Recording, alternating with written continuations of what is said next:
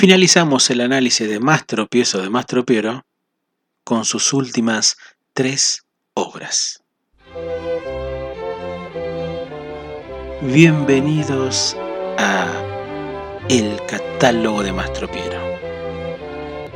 Capítulo de hoy, la clase de música cha cha cha para órgano a pistones, coda a la alegría. Muy buenos días, muy buenas tardes, muy buenas noches o en el momento en que le estés dando play. Mi nombre es Julián Marcel y les doy la bienvenida al episodio 99 de El Catálogo de Mastropiero, un podcast en donde analizamos todas las obras de nuestro querido amigo Johann Sebastian Mastropiero, de sus alumnos más destacados como de sus intérpretes más reconocidos, el conjunto de instrumentos informales Le.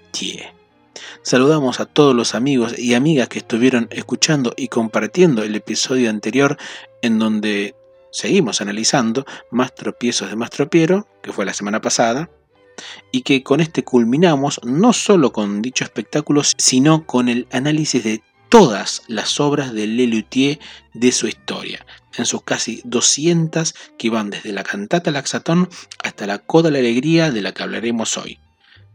Repito algo que dije en episodios anteriores y, y es que seguiremos con la catalogación de sus obras con este espectáculo a partir del 174 que fue la receta postrera.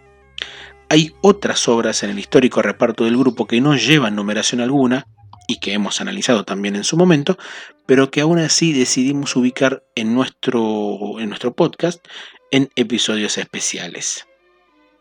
Otro comentario que quiero hacerles es algo que nos hizo llegar un oyente desde Perú, el querido Carolino Azuceno Fuentes, quien estuvo presente en las dos últimas funciones del Lelutier en territorio internacional, que fueron el 21 y el 22 de noviembre pasado en Lima, Perú, y que comentó algo bastante especial y es que en la función del día 22 Jorge Marona no estuvo presente y que su reemplazante fue Pablo Rabinovich. Un detalle que contó también él es que en la función del 21, donde sí estuvo Marona, en plena actuación de Pasión Bucólica, se cayó uno de los tambores del tamburete utilizado para ese espectáculo y que Jorge se tuvo que arreglar con uno solo, lo que se dice un auténtico profesional. Más allá de estas em, cuestiones, digamos, con respecto a las últimas funciones de Lelutier en territorio internacional, también haciendo la aclaración de la cantidad de obras que corresponden al opus de Lelutier y, que incluye también número de musicisti, vamos a dar paso a lo que es eh, el análisis de más tropiezos de Mastropiero. Pero antes tenemos que comentar muy pero muy brevemente de dos números que ocupan el programa y que cuando los vi sinceramente me sorprendieron. Cuando los vi en el programa, quiero decir. La primera es la inclusión de Pasión Bucólica de Marona, Musto y Núñez Cortés por tercera vez en un espectáculo. Antes del número, las charlas entre O'Connor y Antier seguían y la víctima de los juegos de palabras es en este caso Aquiles, que pasa de tener pie de atleta a ser el héroe de un cantar de gesta. Hay una cosa respecto a, este, este, a esta catalogación, quiero decir, y es que realmente es un error, pero la corrección a ese error va a aparecer recién al final del espectáculo. Después, Pasión Bucólica sigue tal como la vimos en el DVD de Humor Dulce Hogar y Luterapia. Eh, en mi caso personal, esta es la primera vez que veo la obra en vivo y noté algo que suele pasarse de largo cuando la veo en DVD o en las funciones que aparecen grabadas. Eh, creo que junto con el acto en Banania son obras en donde el humor negro aparece permanentemente. Los chistes sobre muerte son muchísimos.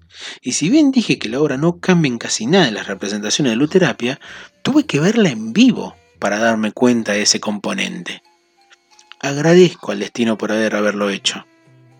Lo único que lamento con muchísima pena es que no haya terminado el número con el bellísimo final de Viva la vida, viva el amor y la pasión juvenil. Tras el chiste de hay que seguir viviendo, la luz se apaga y de paso a la siguiente obra que es la reposición de Bote Ortega de López Pucho, Marona y Núñez Cortés.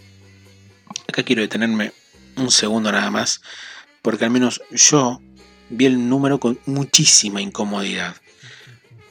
Hace un tiempo les hablé de lo tenso que fue para mí ver una obra como La Comisión en el año 2013, en donde las discusiones políticas en Argentina eran decisivas en cuestiones personales. O sea, podías perder un amigo o amiga o incluso una pareja si pensaban distinto de manera política. Hoy por suerte eso ya no pasa. Nada, mentira. Está cada vez peor. Está cada vez peor esa discusión, pero en este caso los nombres variaron un poco. Pero nada más. La tensión interna, me pertenecía a mí nada más, que tuve al ver Bota Ortega, me hizo recordar aquel momento de la comisión. La única gran diferencia es que en esta reposición de Bota Ortega se hizo en año electoral en nuestro país y que culminó con la elección del ultraderechista Javier Milei como presidente, apoyado justamente en esa división profunda de cuestiones políticas. En este caso, Mastropiero sigue apoyando al doctor Alberto Ortega, que en este caso hace campaña de reelección. El libreto de López Pucho le agregó algunos chistes nuevos, nuevos cantitos y le agregó un final que para mí mejora la obra. Sin embargo, la obra solamente pudo representarse en Argentina, dado que en otros países se la sacó del programa. E incluso también se la sacó durante parte de la gira argentina, ya entrada más de cerca lo que fue la época de las elecciones. Así que lo que vamos a escuchar a continuación probablemente sean las últimas veces que se hizo Bote Ortega, o mejor dicho, la reposición de Bote Ortega. El audio de este número de Bote Ortega, antes de pasar al análisis de las tres obras que componen este episodio del catálogo de Mastropiero, pertenece a lo que fue la última función hecha en Buenos Aires de Mastropiezos de Mastropiero el pasado 25 de marzo de este año. Hay gente que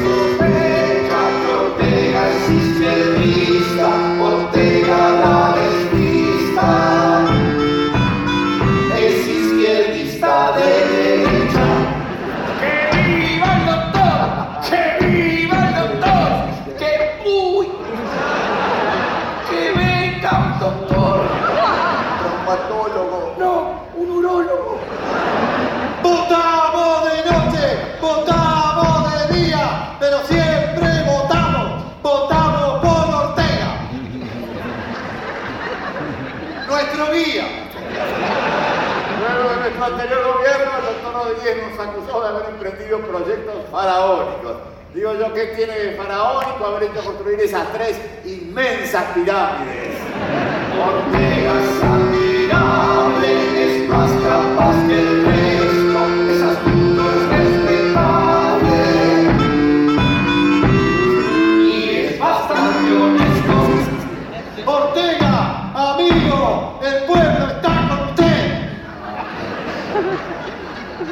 hacer hincapié en el tema cultural. Y cuando hablo de cultura, hablo de una cultura con Q mayúscula. Porque yo le pregunto al pueblo, pueblo, ¿qué? ¿Queremos la ignorancia del gobierno? No. ¿Queremos bienestar económico? Sí. ¿Queremos funcionarios corruptos? No. ¿Queremos ser justicia y prevaricando? Más o menos. Se siente, se siente. ¡Eh, eh, eh, eh! Ahora voy a terminar, porque yo sé que mañana Rodríguez será solo un mal recuerdo porque yo sé que ustedes ya saben cómo deben votar mañana. Yo sé que ustedes ya saben que la honestidad tiene nombre. Ortega, Ortega. Deben votar a un candidato honrado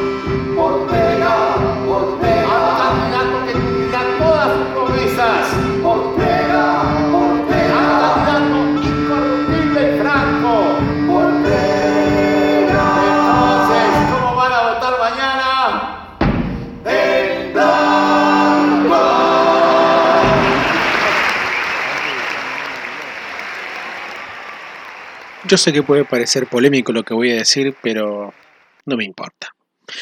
Creo que las tres últimas obras de Mastro Pieza de Mastro Piero podrían incluirse como dentro de los mejores números que produjo Lelutier en los últimos 20 años de su carrera. Esto incluyendo los premios Mastro Piero y Luterapia. La última media hora del espectáculo, incluyendo el número fuera de programa que era Rhapsody in Balls, es realmente de antología. Y es curioso porque en el primero de estos números no participa ningún luthier histórico, sino apenas tres integrantes. Además, tanto este número como el siguiente son números instrumentales, pero en este abundan los momentos de diálogo. Y se lucen Tomás Meyerwolf y Roberto Antier. Estamos hablando de la clase de música de López Pucho y Marona y que tiene el opus 183 en el catálogo de Lelutier. Si bien es un número que, según lo que explica Mastro Piero, a través de Martín O'Connor, es una escena de una comedia musical en donde se da la dicotomía música elevada, música popular, música clásica, rock, etc., el resultado es una contienda más que interesante en donde el piano es el protagonista.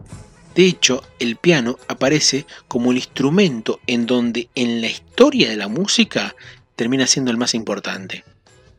La música clásica y los inicios del rock and roll tuvieron en el piano como el elemento más preponderante a la hora de las composiciones. No por algo se eligen tres referencias musicales en este número. En primer lugar, aparece Mozart. Antie dice que es Wolfgang Amadeus Mastropiero, primo de Johann Sebastian. La obra, de hecho, empieza con Antie tocando una pieza al estilo de Mozart en el piano. No es precisamente una obra de Mozart, en realidad, sino algo que suena al primer movimiento de la sonata número 8 para piano.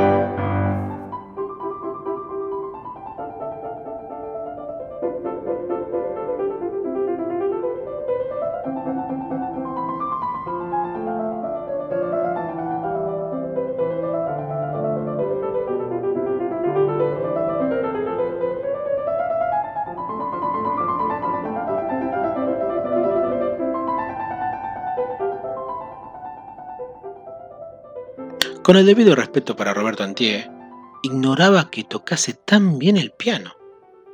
Uno lo recuerda como actor, director de teatro desde hace varios años, pero ignoraba el rol musical de él. Yo lo ignoraba, probablemente muchísima gente no, pero yo sí lo ignoraba. Y he quedado realmente sorprendido por su creatividad. También se nota en este número algo que aparecía en Don Chicho y es el rol como pianista de Tomás Mayer Wolf, no solamente por su talento, sino por su sensibilidad a la hora de tocar. Justamente es Tomás quien interpreta a un joven de 39 años que reniega de la música clásica o bien se queda dormido ante las exigencias del profesor. Lo lleva la madre, interpretado por Tato Turano, quien hace por segunda vez consecutiva un rol de mujer y que quiere sacarlo como un gran pianista académico. Cuando los deja solos, Antie le interpreta al piano una obra de un tal Ludwig van Mastropiero, otro primo de Johann Sebastian, también para piano y que se llama Para Luisa, que no es otra cosa que una obvia referencia a Parelisa, el inoxidable clásico de Beethoven, y del que corresponde escuchar, aunque sea unos segundos, antes de seguir con el análisis.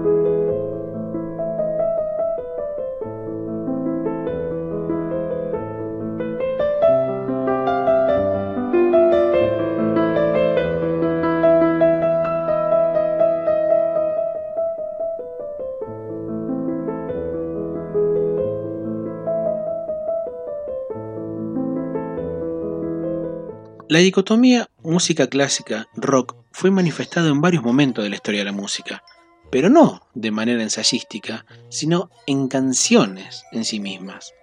Es decir, esa distancia entre lo clásico y el rock fue tomado como partida en diversas obras. De alguna manera el rock sinfónico el rock progresivo que no son lo mismo, intentaron conciliar ambos mundos, pero al menos en mi cabeza recuerdo dos obras musicales en donde la dicotomía música clásica rock hace a la historia de la canción. La primera que recuerdo es Rockaria, de la Electric Light Orchestra, que habla de la relación entre una cantante de ópera y un músico de rock y cómo el amor los une. La segunda es una obra instrumental, un concierto específicamente, que es el Concierto para Grupo y Orquesta de Deep Purple, que habla justamente de eso, de la unión de dos tipos de músicas distintas que cierta inteligencia intentaba separar, pero que en realidad los unía la sensibilidad. Así como Roberto Antier representa la música clásica, Tomás Mayer Wolf representa el rock and roll y también desde el rol del pianista hay una influencia bastante obvia. En este caso, el piano del rock proviene de Jerry Lee Lewis con Great Ball of Fire, del que escucharemos también un fragmento antes de cerrar este análisis.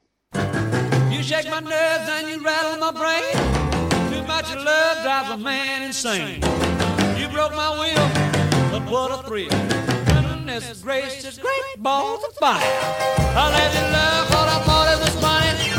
You came along and woo, now honey, I've changed my mind. This love is fine. It's just great balls of fire. Kisses, baby. Mmm, feels good. Hold me, baby. Well, I want to love you like I love the should. You're fine, so kind. Tell.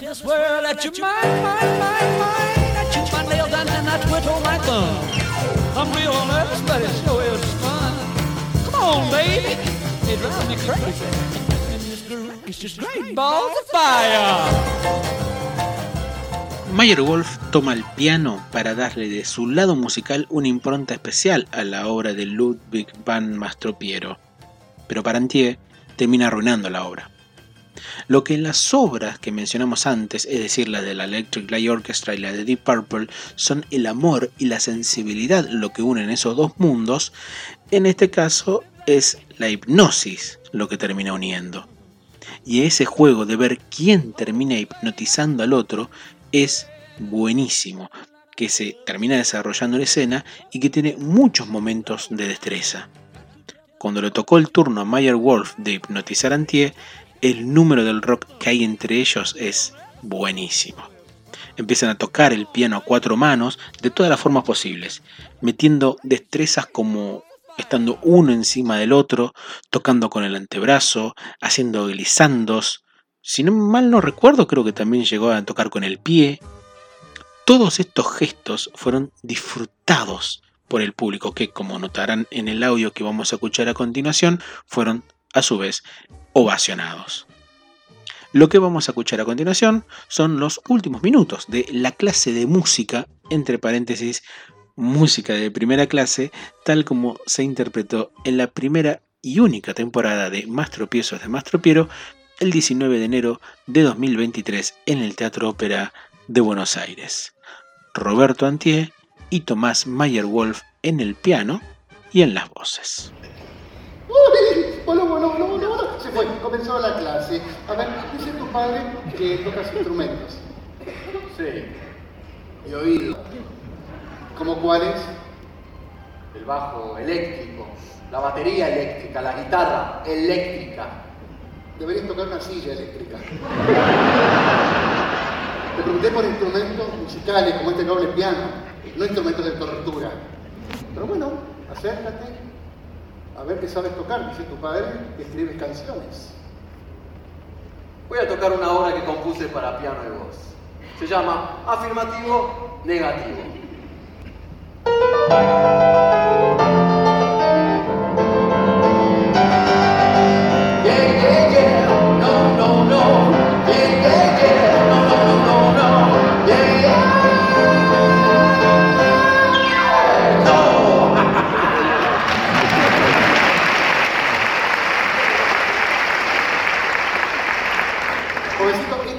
De música, ¿verdad? Sí. ¿Qué clase de música es esa?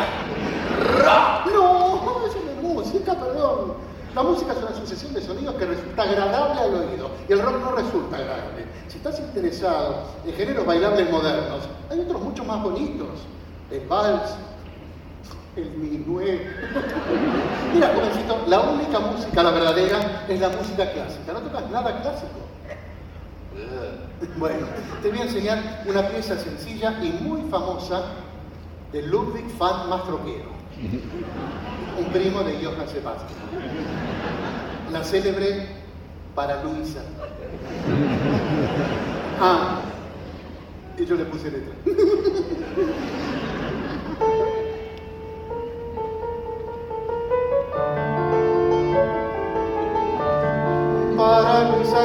esta canción, pues reverdece mi ilusión. Se la canto desde el corazón, con mi ternura y mi pasión, con devoción, adoración, veneración, consideración. Para Luisa, para Luisa, para Luisa, para Luisa, para Luisa, para Luisa. Luisa canto esta canción, mas no consigo que preste atención.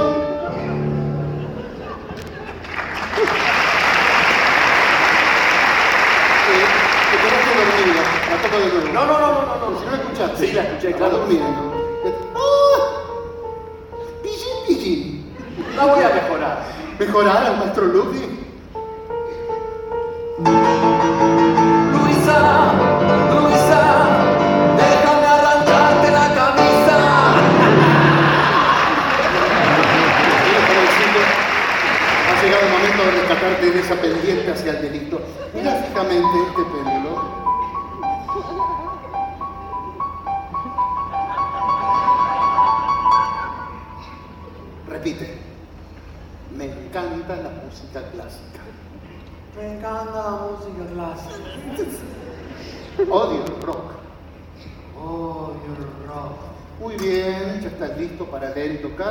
Una partitura clásica.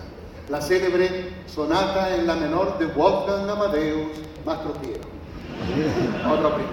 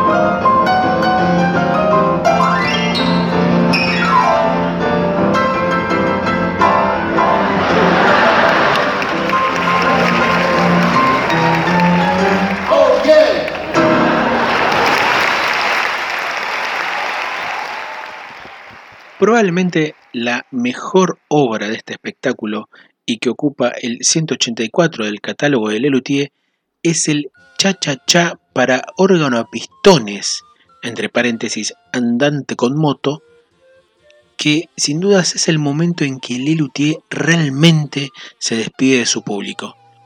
Y creo que hubiese sido el mejor final del espectáculo, aunque creo que no cuadraba realmente dentro del concepto de lo televisivo. Yo debo confesar algo, había escuchado algún audio del número, pero realmente me sorprendió verlo la primera vez. Y en la segunda ocasión que me tocó presenciar el espectáculo, me emocioné profundamente viendo este número, ignorando por qué en particular en el momento, ¿no? En aquella ocasión fue con un amigo y él me dijo que sintió una sensación parecida, es decir, una emoción parecida al ver a, ver, eh, al ver este número por el hecho de ver a gente grande e histórica haciendo el último esfuerzo por hacernos reír.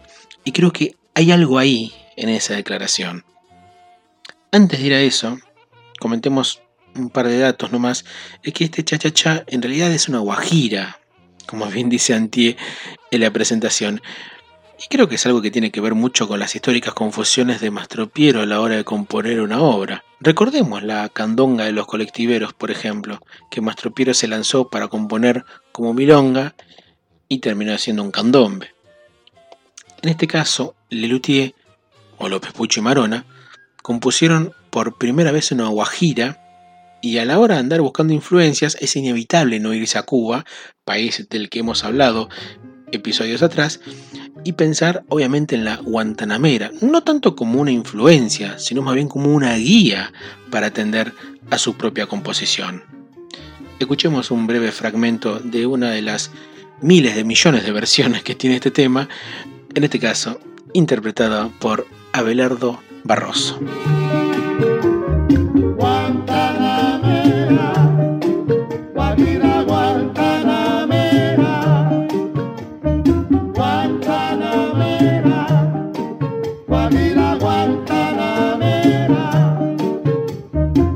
Payadora, pata de.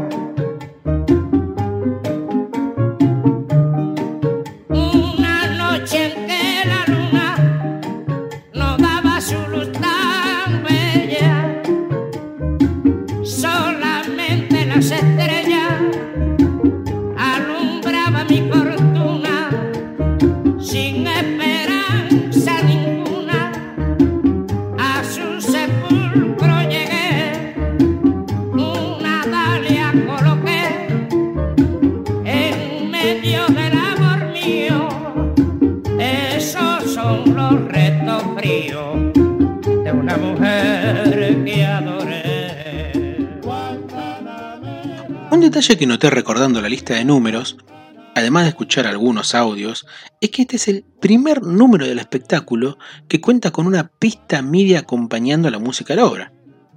Esto es curioso, porque recordemos que en los últimos espectáculos, y como hemos dicho más de una vez, el MIDI fue durante muchos años el sexto integrante del grupo, integrante fantasma después de la partida de Ernesto Acher en 1986. La lógica de este número es la de incluir instrumentos informales, como a su vez mostrar por segunda vez en su historia el órgano pistones, el enorme informal creación de Fernando Tortosa y que tuvo su única participación con unas pocas notas en el Carnaval de los Animales de Camille Saint-Saëns. En esta ocasión, el tamaño del instrumento, del órgano pistones, permitió que puedan llegar a tocarlo cuatro integrantes del grupo, el tamaño de dicho instrumento, del órgano pistones, recuerda al de los motores de automóvil y tiene un sonido muy parecido al del clarinete. Podían llegar a tocarlo los seis integrantes, y de hecho así lo pensé la primera vez que vi la obra, pero cuando López Pucho y O'Connor se dan cuenta de que no pueden participar porque no llegan a tocar una nota, deciden intervenir con otros instrumentos informales. La aparición paulatina de ellos recuerda los pasajes del Pepper Clemens que pasaban de una canción fúnebre a tres voces y teclado hasta terminar en un pasaje jazzístico con tablas de lavar. En este caso no deja de haber una guajira que suene, pero los instrumentos informales se van sumando a la obra para convertirla en una canción bellísima que es un gran cierre de espectáculo, aunque no lo sea. Hay apariciones más que lindas en el número, como la inclusión de la melódica pneumática o del bass pipe Avara, que fue ovacionado apenas apareció. Eso es algo que me llamó mucho la atención. El hecho de que aplaudan instrumentos informales, sobre todo los más antiguos como el mismo bass pipe. Y no me parece mal, porque esos instrumentos son extensiones concretas del Lelutier. Uno no puede imaginar al Lelutier sin los informales, ni viceversa. Las veces que los instrumentos informales aparecieron en números musicales fuera del escenario luteriano son contados con los dedos de las manos. No por algo se llaman Le que son los creadores de instrumentos. Ese aplauso a los informales en realidad es un aplauso a la historia misma de Le. Me ha pasado también, escuchando en todos los audios que encontré, que el aplauso cerrado del público empieza mucho antes de que termine la canción. Y no recuerdo esa unanimidad del aplauso desde la cantata de adelantado Don Rodrigo Díaz de Carreras. Al menos ahora no recuerdo algún otro número en donde el aplauso se anticipe al, al final de la obra. Y creo que ese aplauso tenía que ver precisamente con lo que decía mi amigo uno, al ver esa obra, sabía que estaba despidiendo una historia, una forma de encontrarnos en el humor y la música, una forma de recordar que esos instrumentos informales que tanto nos hicieron deleitar merecían un aplauso cerrado. Vamos a escuchar de manera completa el cha-cha-cha para órgano pistones, entre paréntesis andante con moto, opus 184 de Lelutier, en lo que fue la última función de nuestro conjunto en Buenos Aires en el Teatro Ópera el 25 de marzo de 2023. Tomás Mayer Wolf y Jorge Marona en el órgano pistones y en los coros, Roberto Antier en el órgano pistones, manglódica pneumática y coro, Tato Turano en el órgano pistones y bass pipe vara, Carlos López Pucho en el latín y el coro, y Martín O'Connor en el yerbomatófono y el coro.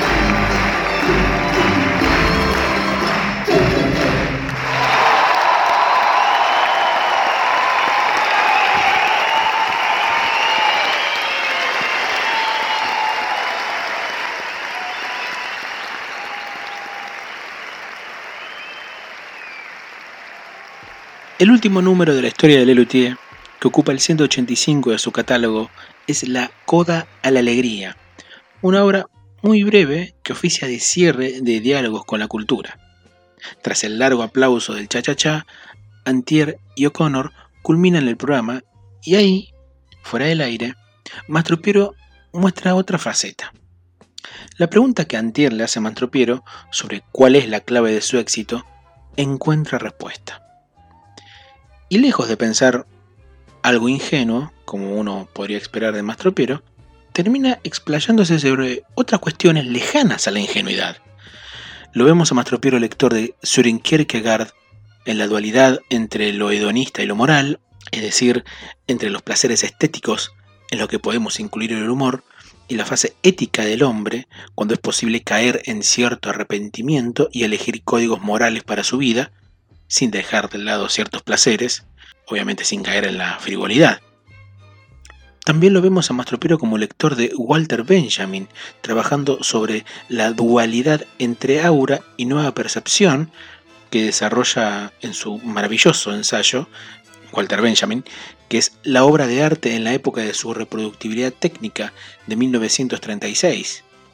En él, Benjamin afirma que el arte cuando fue dominado por la técnica como un acto político, digamos, perdió su aura de originalidad estética, por lo que otras formas de percepción debieron aparecer, entre ellas la abstracta, la, pintura abstracta, las que permiten ciertas analogías, las que quiebran el discurso hegemónico de lo clásico, que, según Benjamin, pierde ante la técnica. Es decir, ante el desarrollo que permite reproducirla de manera productiva, productiva obviamente dentro del marco capitalista.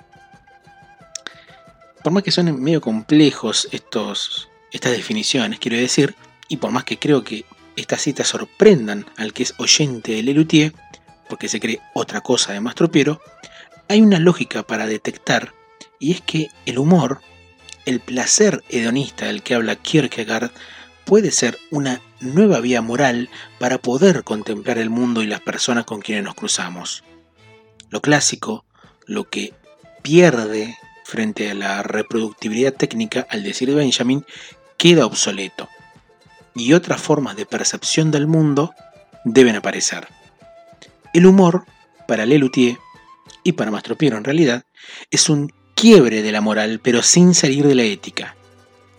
No es casual que cuando Antier le dice que creyó que Mastropiero era un artista serio, este responde que lo es, que efectivamente es serio, pero que por ser serio no se puede hacer divertir a la gente.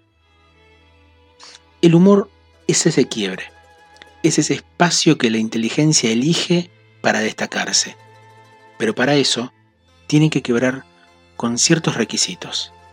Lelutier lo viene haciendo desde 1967. O mejor dicho, lo venía haciendo desde 1967. Henry Bergson escribió en La risa, un bellísimo libro, que ella no implica la burla por sí misma, sino que es una respuesta a un determinado hecho de la sociedad que nos toca vivir en su contemporaneidad. ¿no? Lelutier se ha encargado en sus 56 años de historia que debemos reírnos de todo. Lo venimos diciendo hace rato en nuestro podcast. Ellos sabían que hay que elegir reírse porque la risa es un arma clave para el desarrollo de nuestra humanidad, de nuestra esencia de hombres. También es un escudo para defendernos de quienes quieren reprimirnos o de quienes quieren imponer por la fuerza su propio discurso. Reírnos de ellos es hacerles recordar que son unos simples pelotudos igual que nosotros. Lelutier lo hizo con los militares, con los políticos, los hippies, la iglesia, incluso con la misma música, o los compositores. Obvio que Mastro Piero es serio. Él lo sabe más que nadie. Un escritor llamado Néstor Ibarra dijo de Jorge Luis Borges que él era la única persona que se tomaba la vida en broma y la literatura en serio. Lelutier se toma todo en broma, menos la risa. El título del número y la obra musical en sí misma toma de referencia a la novena sinfonía de Ludwig van Beethoven, y la letra toma nuevamente a lo maniqueo, es decir, a aquellas personas que se dedican a reducir las cosas a lo bueno o lo malo, en una, una cuestión binaria, para terminar diciendo que de la única manera en que se puede dejar de serlo es escuchando las obras de Mastro Piero. Y viendo el análisis de estos dos autores, tanto como Kierkegaard como Benjamin, podemos pensar que tienen mucha razón en esa última frase y en ese último acorde. Dicho esto, vamos a finalizar este episodio escuchando completa, no es tan larga tampoco, Coda a la Alegría, la última obra en la historia de Lelutier, pero en vez de escuchar la parte musical vamos a dejar la obra completa, que conforma lo que es el final del programa televisivo Diálogos con la Cultura, en donde Mastro Piero comenta cuál es el secreto de su éxito. Pero antes de finalizar, hacemos lo de siempre. Les invitamos a que sigan nuestro perfil en Instagram, arroba el catálogo de Mastro Piero, en donde dejaremos, y les prometo que vamos a dejar, material referido a este episodio, como los anteriores también. Le agradecemos también al querido Ferpo Kerpo, quien desde un pequeño habitáculo siniestro desde el infierno sabe compartir su archivo. Me quiero reservar por ahora el contenido del episodio 100 del podcast que será publicado el año que viene, obviamente, pero lo único que les puedo decir es que no sé de qué se trata. Así que hasta para mí va a ser especial. Lo único que sí puedo decirles, y ya fuera de broma, es que les deseo a todos ustedes un feliz año 2024, que tengan el cuidado y el afecto de los suyos y que siempre lleguen nuevas personas a su vida, a quererlos y que esas personas también disfruten de Lelutier como corresponde, que es la idea. Y si no los conocen, bueno, entonces háganles escuchar el catálogo de Mastro Piero para que puedan conocerlos mejor. Al fin y al cabo, ya tienen 99 episodios para hablar de toda su obra. Reiteramos pues, vamos a escuchar Coda a la Alegría, última obra de Lelutier, en lo que fue la última presentación realizada en Buenos Aires el 25 de marzo del año 2023 en el Teatro Ópera. Vamos a dejar la ovación, la larga ovación final del espectáculo antes de lo que fue el número fuera de programa, que fue Rhapsody in Balls, para que se den una idea de lo que representó esa función. Martino O'Connor Jorge Marona, Carlos López Pucho, Roberto Antier, Tato Turano y Tomás Mayer Wolf en las voces.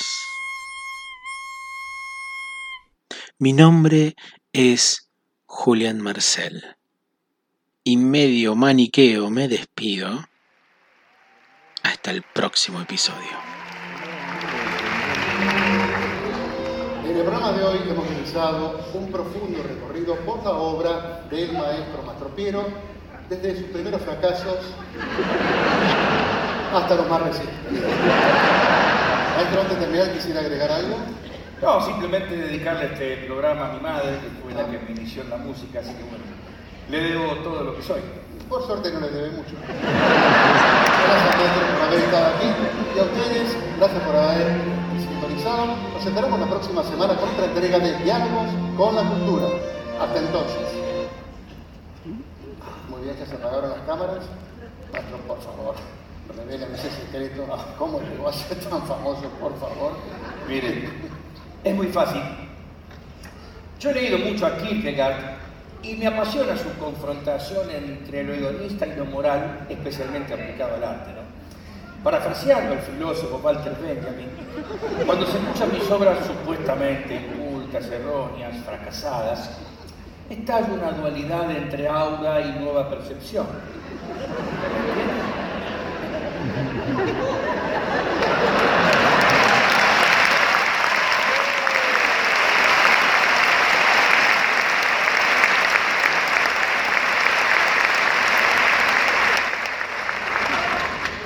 No. Usted leyó a Benjamin y a Kierkegaard. Y que usted no. Con más razón, entonces, ¿cómo con esas obras suyas usted llegó a ser tan famoso? Divirtiendo a la gente. Yo los hago reír y la gente me lo agradece con su cariño. nosotros nos habíamos formado la idea de que usted era un músico torpe, inculto, un soquete. Ah, ¿vio? Con mis tropiezos sorprendo desprevenidos a los soquetes. Ah, ya que estamos. Los cantares de gesta son de la Edad Media. Le error por dos mil años nada más. ¿Usted nos estuvo engañando todo este tiempo? Creímos que era un artista serio. Y lo soy. Muy serio. ¿Usted qué cree? ¿Que por ser serio no se puede ser divertido? Mire, ¿sabe lo que es usted? Un maniqueo.